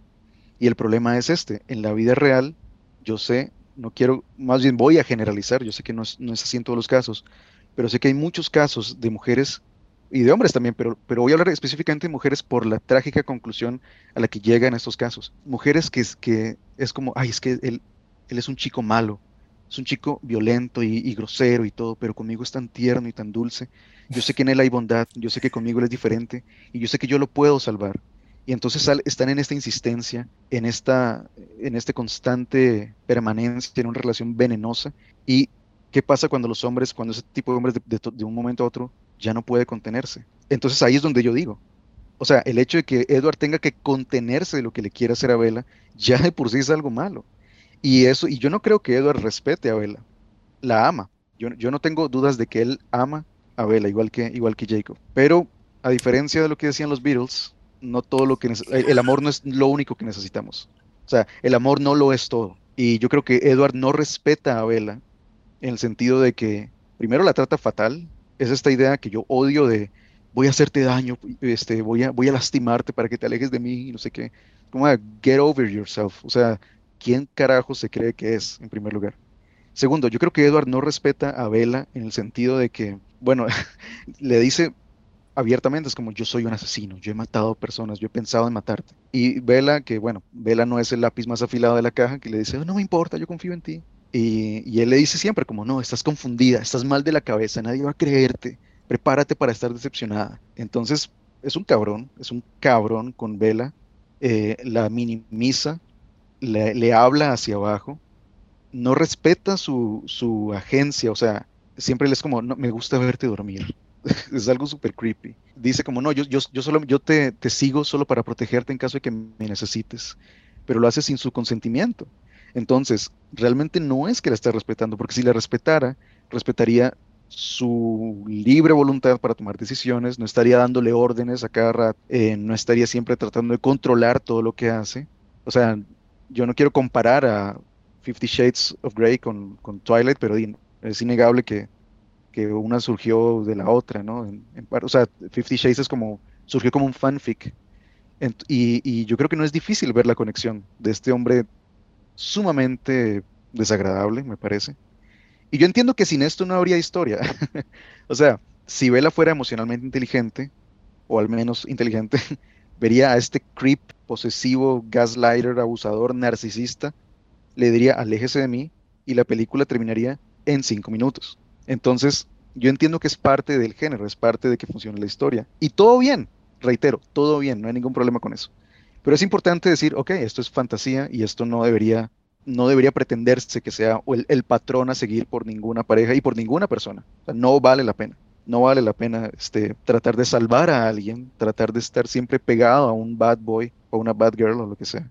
Y eso de que también es parte del género, si bien es cierto, yo lo entiendo, creo que igual, o sea, no es suficiente porque, por ejemplo, Transformers, sexualizar, objetificar a las mujeres, como, como le pasó a, Megan Fox, y supongo que es parte de ese tipo de películas, ¿no? Películas hechas para los manly man, como Rápidos y Furiosos también. Es parte del género, es parte de lo que las hace.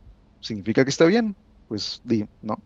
Se pueden disfrutar perfectamente, pero no es, no es como, no, no tienen un- una tarjeta de, de Monopoly de salga gratis de la cárcel solo por eso. Ese es mi punto. Entonces, no quiero sonar como un hater, quiero dejarlo muy claro, pero sí me parece muy importante destacar que Twilight sí tiene cosas muy problemáticas en cuanto a su representación del amor y de las relaciones y sí, creo que, o sea, nadie debería aspirar a una relación como la que tienen Bella y Edward y, y Jacob. Me acabo de abrir una caja de Pandora con los Transformers, no voy a mentir. Ah, porque, sí, sí. Me gustaría responder a eso, pero para otro episodio, porque me encantaría hablar de las películas de Transformers. Pero sí, o sea, tal vez, tal vez va a ser un poco difícil profundizar en este aspecto porque sí, obviamente no quiero darle la excusa a la película que todo lo que está haciendo esa función de, de su contexto en el género en que está presente, de la misma manera en que vos hablas de, de este concepto de la agencia de Bella como persona, ah, para mí enfocarse tanto eh, en Edward como personaje en esta primera de Twilight, ah, no sé, siento que la manera en que hemos estado hablando de, de, de, como, de la relación a función de cómo se caracteriza Edward, para mí es, no sé, robarle un poco la agencia a la misma novela, que siento que es importante y para mí es un poco difícil ver las consecuencias de una película como Twilight a nivel sociocultural en, en, en, el aspecto de cómo se construye esta teoría de amor, porque honestamente yo en lo personal no he visto muchas consecuencias. Yo las películas que siento que más ha infectado la, la, la mentalidad moderna en términos de cómo se construye el amorío en la psicología de el, el, hombre masculino moderno, para mí ahí yo apuntaría una película como 500 Days of Summer. Ahí yo sí diría, eso es una película peligrosa, pero... Y estoy completamente de acuerdo. Estoy completamente de acuerdo que 500 Days of Summer es otra película que, que fue, fue puesta, digamos, fue representada como, ay, este pobre hombre enamorado. Y no, o sea, ¿cómo se llama el personaje? Tom. Tom es un cabrón. pero yo no lo pongo en una categoría muy distinta a Edward. Mi defensa sería esta al haber sido una película o una saga tan odiada, al haber recibido tanto odio en su momento y todavía el día de hoy, creo que no logra Luis sobrepasar eso que dices, a sobrepasar a, la cuestión de decir, no quiero aspirar a eso. Más bien, como ha sido motivo de burla, entonces, tan, de tanta burla, entonces no se le puede tomar en serio. Por lo menos en términos de cultura, me parece que no ha trascendido tanto en ese aspecto. ¿no? En el aspecto de, que las personas, de que las relaciones, uno va a ir a buscar relaciones tóxicas porque de pequeño se vio eh, Twilight y, quería pues esa relación en su momento y era, y lo único que se quería, ¿no? Porque para esa gracia entonces yo te diría, e, e, esta serie nueva, You, no sé si, si están familiarizados, que es súper popular, es red tóxica, ¿no? E, este tipo de cosas. O, o lo que se muestra en Game of Thrones, como el, en la primera temporada con, con Khal Drogo y, la, y la Khaleesi. Esa cuestión de que ella es menor de edad y la casan, etc. Este tipo, o sea, las relaciones tóxicas, si se quiere, están absolutamente en todo lado y creo que han tenido más peso en otro tipo de representaciones, ¿no? sobre todo esa en, Game of Thrones me parece que es importante porque eh, la defensa sería entonces que es medieval, pero pues las personas están ahí, ¿no? Lo que hacen las personas en, la serie, pues lo, puede imitar uno en, la vida real de ahora. Entonces creo que estoy de acuerdo y me parece fascinante la cuestión de, de, la relación eh, Bella-Edward, pero creo que no, no le quita méritos al centrarse en que es una fantasía, sobre todo porque la cuestión fantástica me parece muy importante y al que la gente no se la tomaba tan en serio, es que uno puede hablar de manera más positiva, en términos más de cómo muestra la historia, cómo la ha desarrollado y cómo sobrevive el día de hoy, más allá de decir, marcó una generación y toda la generación salió pues torcida y salió con un gusto malísimo y quiere la toxicidad en el mundo real por todo lado. Entonces, eso creo que es interesante cómo, cómo podría manejarse, pero al mismo tiempo siento que no, no va tanto hacia allá, porque pues si nos ponemos a hablar de, de las toxicidades, por ejemplo, en el fútbol y, cómo suben los casos de violencia doméstica en el fútbol y demás, pues está en todo lado, ¿no? y, lo que dices de lo poderoso de las historias, creo que, que, tiene mucho que ver con eso y o al mismo tiempo las historias tienen cierta distancia de la cual uno puede entonces separarse un poco más. Que, que no todos lo hacen, pero la sana distancia que tiene uno con estas historias que uno ve en las películas, creo que es importante. Claro, claro, totalmente. Y ese, eso último que usted dijo es justamente mi punto, o sea, hay que saber guardar esa distancia eh, entre la ficción y la realidad, en el, en el simple sentido de esto, o sea, de nuevo, yo no quiero ahogar la fiesta, no quiero este, eh, aguar la fiesta. en Ya está absoluto. aguada, ya está aguada, Lucia. O sea, no hay vuelta atrás. Bueno, bueno, está bien. Eh, pero igual, diga, di, o sea, no, no puedo retractarme porque creo que son temas No, no, está bien.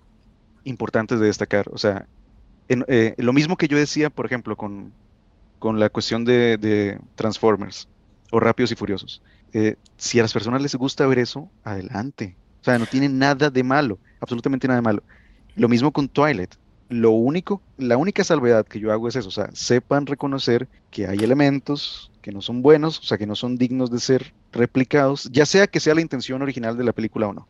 Eso es todo. Pero Eh, veme, Luis, de, ujú. ve qué interesante Rápidos y Furiosos, que fue que al día de hoy, creo que es la 9 que salió este o el año pasado, y de las cosas que al día de hoy se memifica tanto y se burla mucho, es la cuestión de la familia, de que Toreto todo está dentro de la familia, ¿no? El regreso a esas emociones humanas, por más que sea dentro de este tipo de franquicias o de este tipo de eh, historias que se quieren contar, está ahí. O sea, la necesidad de encontrar con qué identificarse no se pierde, o sea, tiene que estar ahí para que una película triunfe, ¿no? Y la cuestión de la toxicidad creo que a cierto nivel le agrada a las personas o, o agrada porque entonces no es a uno quien le está pasando, porque la identificación es que, ay, pobrecita la persona que estoy viendo al frente.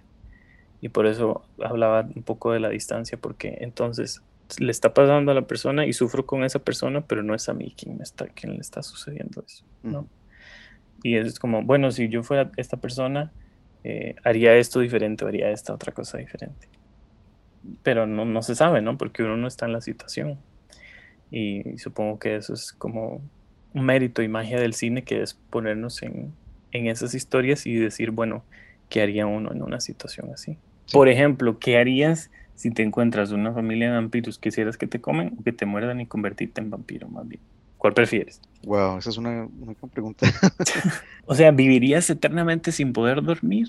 Ah, ¿saben qué? Yo creo que yo, yo preferiría quedarme como humano, a pesar de que sea aburrido y todo.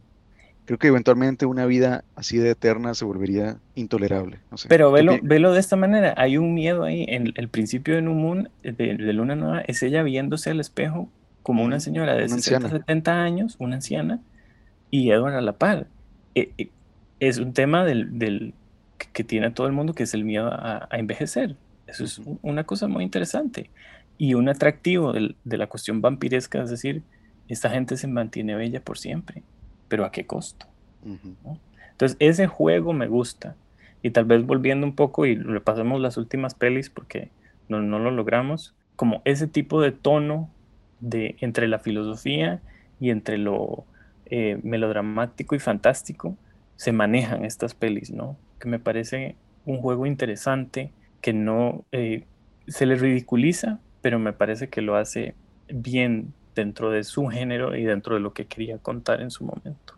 Sí, claro, estoy totalmente de acuerdo con eso. Y de hecho, es muy curioso. Digamos, yo recuerdo que parte de- del odio que lanzaban hacia Twilight era también motivado por una comparación con las novelas de Anne Rice.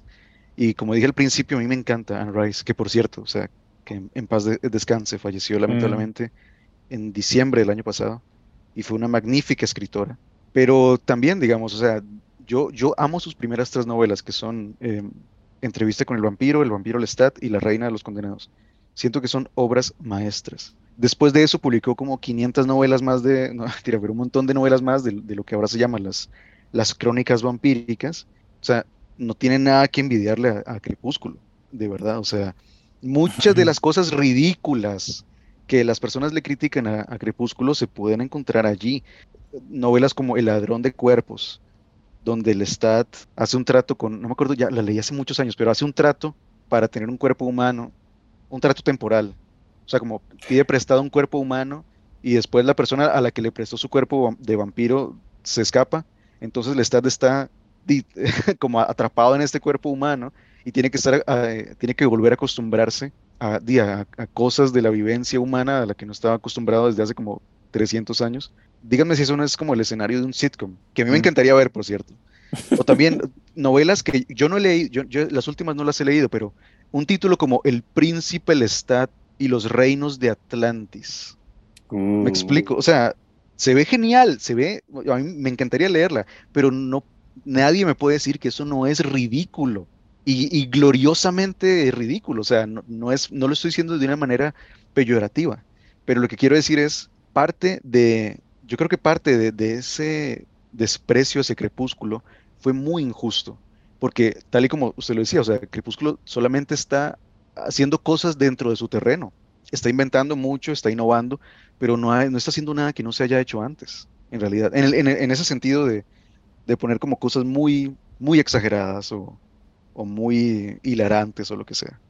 Entonces, cuando yo, yo recuerdo todas las parodias que, que había en, en internet en esa época, y incluso una película, ¿no? Este, Vampires Suck, que Ah, ¿la vieron? Yo no la vi yo, yo la vi, yo la vi y es vergonzoso. O sea, es demasiado vergonzoso que la película que quiere, la película de la que se está mofando es mejor y tiene más sentido que la película que hace la mofa. Una, una última cosita que quería destacar en defensa de Twilight, otra vez, es que muchas de esas cosas, li- ligado a lo que decíamos ahorita, ¿no? De las, de la comparación con entrevista con el vampiro y todo esto, es que, ¿qué saga de estas, bueno, no necesariamente YA y así, pero por o eh, sagas de fantasía o de acción, ¿cuál es, sea, no sé, cuál, está libre de pecado para que tire la primera piedra? O sea, ¿qué película de Harry Potter, o de Rápidos y Furiosos, o de Transformers, o de Star Wars, o de los Juegos del Hambre, o Divergente, o Maze Runner, o lo que, sea, no tiene su- sus momentos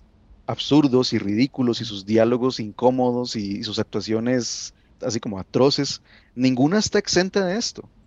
Entonces, yo, o sea, como poniéndome a llorar frente a la cámara, yo les digo como, leave Twilight alone. ¿Y qué me dicen del Señor de los Anillos? El Señor de los Anillos es perfecto. Ok, gracias. Gracias por es respuesta correcta. No me quedo callado. Em, No sé si quieres agregar algo, Charlie, si no quiero hacerles una pregunta concreta a ambos.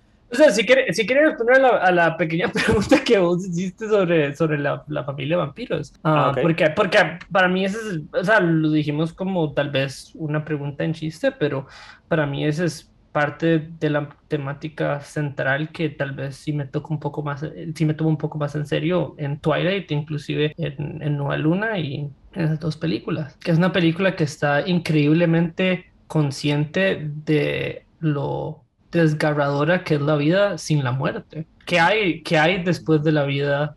La ¿Qué, segunda, qué te queda en, en la vida si no puedes morir? ¿Cuál es, cuál es la respuesta? ¿Cuál es la respuesta a esa pregunta? Y creo que, y creo que, y creo que Twilight da la respuesta. Y da una respuesta a esa pregunta. Y es el amor. Y es, y es que tal vez la vida no tenga sentido sin la muerte, pero tiene aún menos sentido sin el amor. Me encanta eso. Edward vive mortificado con él mismo de que no quiere morder a Bella para que ella se convierta en vampiro porque él siente que no tiene alma, él siente que ha perdido su alma, ¿no? Y otra vez no, no quiero meterme en la cuestión de culpabilidad de que yo, mi culpa, que pobre yo, el hombre, pero esos dos deseos son interesantes ahí. El que ella quiera, o, sea, su depresión, por ejemplo, en, Luna Nueva es no necesariamente que ella se quiere morir, porque ella si muere no puede estar con él. Y al mismo tiempo él no le quiere conceder el, su nueva, digamos, vida, porque él dice existencia, él no dice que está con vida, porque él siente que ella va a perder el alma que tiene, ¿no? Entonces ese, esa, como ese choque de ideas entre ellos dos y que al mismo tiempo logren concebir un ser nuevo, porque entonces está el ser muerto en vida y, y la chica que pues que tiene que comer pollo y necesita lavarse los dientes y demás, logran concebir como un dentro de un acto de amor una criatura nueva. Y eso me parece fascinante dentro de esa, digamos, el remolino interno que, interno que tiene Edward de, de que yo no tengo alma, yo no, no valgo nada en esta vida. y ella que quiere no valer nada en esta vida, ¿no? Porque quiere estar con él, porque la vida de ella desde que él entró no tiene sentido si no, está si no están juntos, ¿no? Entra ahí el triángulo amoroso porque entonces en Luna Nueva está Jacob, ¿no? Y Jacob presenta la posibilidad de no tener que vivir con él. Y casi lo logra, ¿no?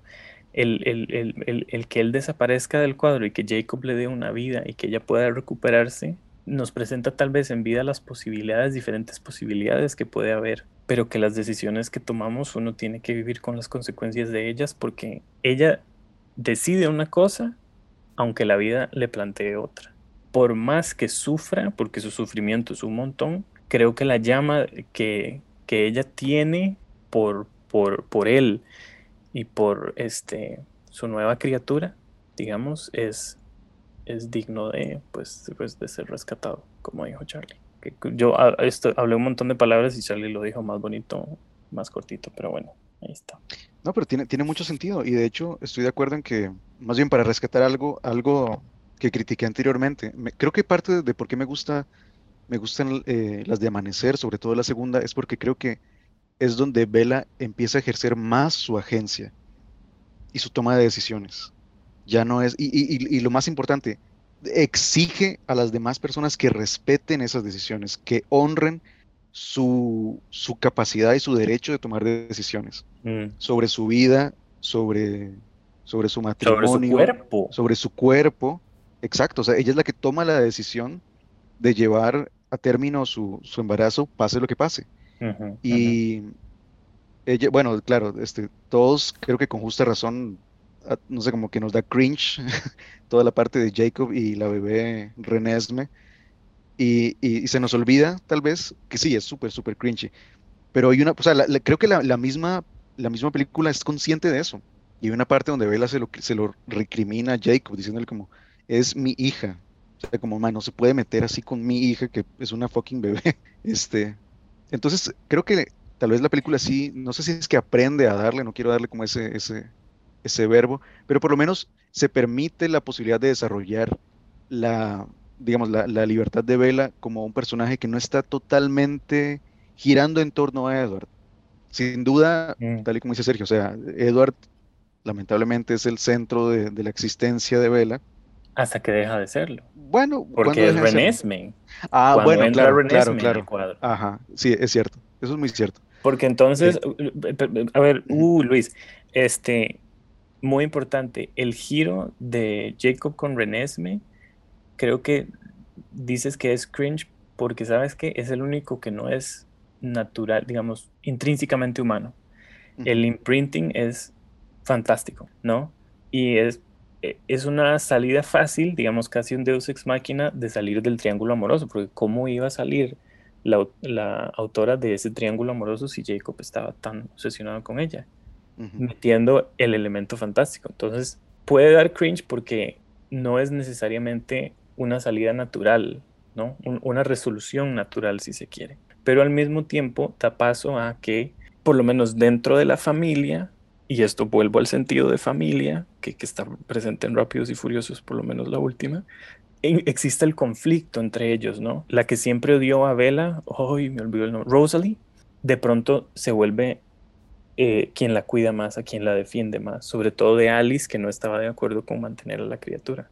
Entonces, esa cuestión, ese juego eh, de casi comentario político en Breaking Dawn en la primera parte, me parece fascinante, ¿no?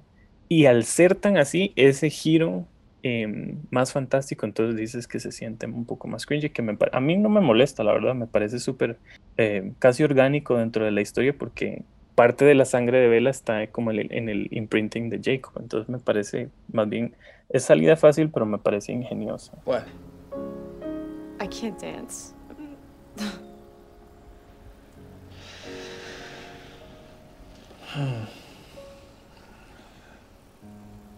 Well, I could always make you. I'm not scared of you. Well, you really shouldn't have said that. Ok, eh, no sé, quería preguntarles como directamente alguna escena que les quede en la, una, de todas las películas, una escena que les quede, que les guste mucho eh, o que vayan a recordar más allá de la conversación que tenemos hoy. Charlie, no sé si tienes alguna escena que te guste mucho. Tal vez no he hablado de mi- lo que es mi película favorita de- en toda la saga y ese es eh, Breaking Dawn parte 1. Es, es- esa me, me fascina, me parece que ¿Por qué, Charlie? tal vez porque me apego tanto a la relación de Bella y Edward a través de la saga que, que darles ese respiro al principio de Breaking Dawn parte 1 Mm. eh, me parece muy agradable en términos de como simplemente audiencia. Darles el placer de simplemente de darles el espacio de descubrirse uno al otro sin el tumulto de lo que está pasando en sus vidas amorosas y sociales y de vampiros y lobos y bla, bla, bla. Sí, me gusta um, toda esa secuencia de La luna pasa. de miel, Sí, sí, de la luna de miel. Sí. estoy de acuerdo. Esa, sobre todo, eh, toda esa, esa película no, su- no pasa casi nada, ¿no? Y esa primera hora es la boda y la luna de miel y es como... que se le criticó mucho, que se le criticó mucho y es algo que yo le critico inclusive a películas que siguieron el mismo modelo que siguió eh, eh, esta saga, esa parte 1, parte 2. Y lo que usualmente lo que pasa es que la parte 1 en, ese, en esas películas que, se, que están derivadas de los libros es que no pasa nada en, en esa Ajá. parte 1. Pero para mí Twilight es el- la, la- la única ocasión en que esto sirve positivamente para la, la saga en su totalidad. No me gustan Harry Potter, no me gustan los Juegos del Hambre, pero en esta siento que es un respiro que se gana. Mm, estoy de acuerdo. Sí, de verlos ahí jugando ajedrez nada más y eh, eh, como desarrollando la relación una vez que, que, que ya están, entre comillas, casados, ¿no? Sí, estoy, estoy de acuerdo. Y lo que da la, paso a la segunda parte, que es la locura de la escena de acción, pues que por lo menos a mí me gusta mucho, y se vuelve el regreso de la, digamos, familia extendida, ¿no? Porque vienen el montón de vampiros de otros países a defender una nueva creación, o sea, vida de nuevo, y eso me parece muy interesante también. Luis, ¿alguna escena favorita? Eh, creo que mi escena favorita también está al inicio de Breaking Dawn, primera parte. Mm, Y es, y es justamente, creo que más que nada es como por la manera en que está filmada. Y, ah, bueno, y eso es otra cosa que quería mencionar, o sea, de las cosas buenas de Twilight, de, de toda la saga, bueno, tal vez no toda, pero por lo menos la mayor parte de la saga y que las personas convenientemente decidieron ignorar, es que tiene una fotografía, pues, buena y, y una cinematografía decente, en muchos casos, increíble.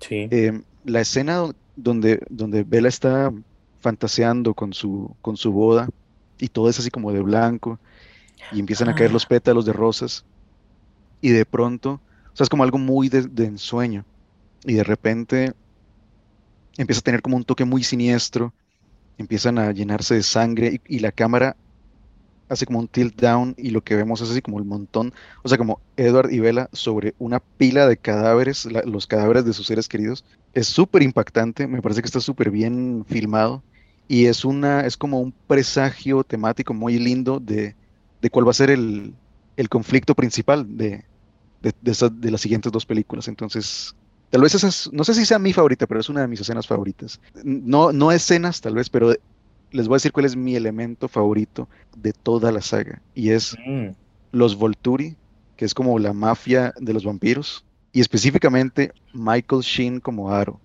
Me encanta, me encanta esa interpretación. O sea, sí. yo creo que Michael Sheen sabía muy bien no- que man, no me voy a tomar tan en serio esa interpretación y por eso la voy a disfrutar al máximo. Y se nota, todo lo que hace es tan over the top, es tan exagerado, pero lo hace con tanta clase y con tanto estilo y tanta elegancia que es, o sea, yo quisiera un villano así en, en todo, en absolutamente Mm. todo lo que existe bajo el sol. Entonces creo que Michael Sheen, Michael Sheen es tal vez mi, mi- mi elemento favorito de, de toda la, Mm, la película. Qué maravilla, sí. Y eso que ni tocamos los Volturi, que son una figura interesantísima en ese mundo ahí eh, imaginado. No tocamos Ah. la familia de Edward, no tocamos el papá de Bella, no. No, necesitamos segunda parte, creo que vamos a tener que hacer parte 1 y parte 2 aquí nosotros. Estaría buenísimo. sí. Porque sabes que tampoco hemos hablado del soundtrack, o sea, cómo se Uy. popularizó tanto Paramore en su momento con la primera. Yo eh, eh, eh, descubrí Sleeping at Last con Breaking Dawn parte 1, que me parecen Taylor fantásticos. Swift. O sea, de todo, de todo ahí, ahí. pero voy a ir terminando para, porque nos hemos extendido un montón, voy a ir cerrando. Yo tengo dos, las dos, mis dos escenas favoritas son en la primera, porque también amo eh, la escena en que ellos eh, están pues teniendo relaciones sexuales, están cogiendo, me parece muy bien hecha también. Está, así, así la describen en el libro, está como ese, ese sentimiento de, otra vez, de que él se tiene que restringir porque la va y la deja toda moreteada, me parece al mismo tiempo problemático, pero súper interesante, porque, no sé, o sea... Pero en la cama. El Ajá, rompe, rompe, la cama. ¿Cómo sería eso con un, con un vampiro, no? O sea... Stephanie Mayer es mormona, ¿verdad? O sea, me pregunto qué tanto esto vendrá también como de su propio sesgo religioso. Bueno, creo que también podemos como tal vez verlo desde, desde un punto como más tradicionalista en la manera en que formula la, como el núcleo familiar en las últimas dos películas. Creo que eso también viene de, de Stephanie Meyer, claramente.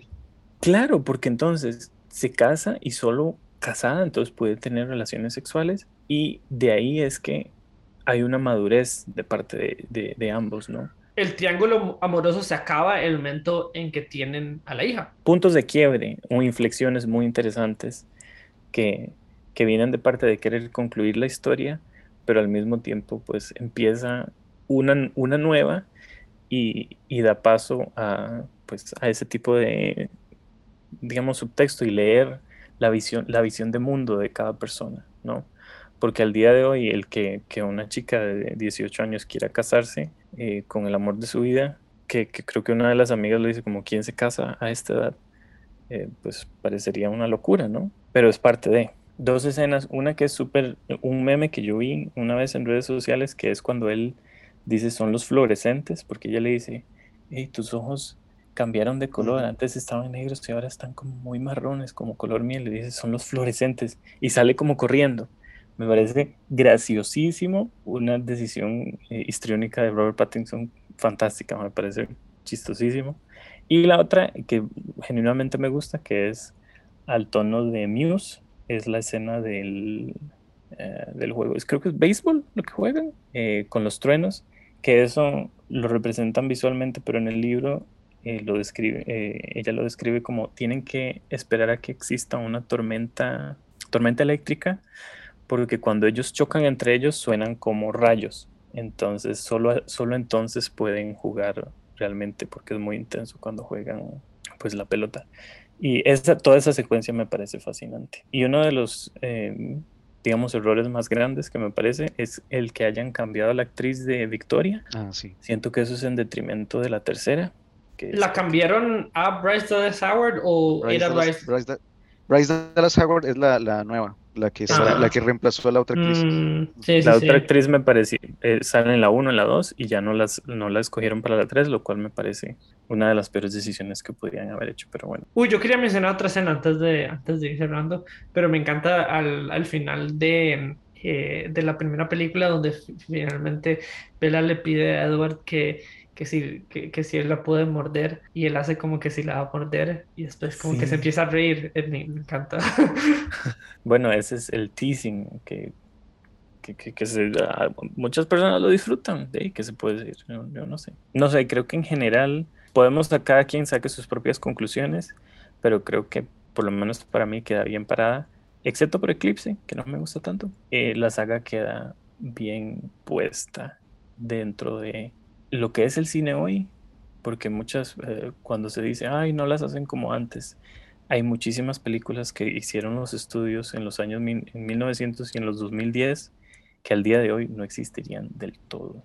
Y creo que Twilight, así como existen hoy, como dijo Charlie, en la cultura del meme, así como se hicieron, no serían las mismas si el día de hoy se filmaran. Y tiene mucho que ver que eh, Robert Pattinson y Kristen Stewart sean tan respetados ahora. No es porque salieron de eh, de esa saga y empezaron a trabajar en cosas más serias.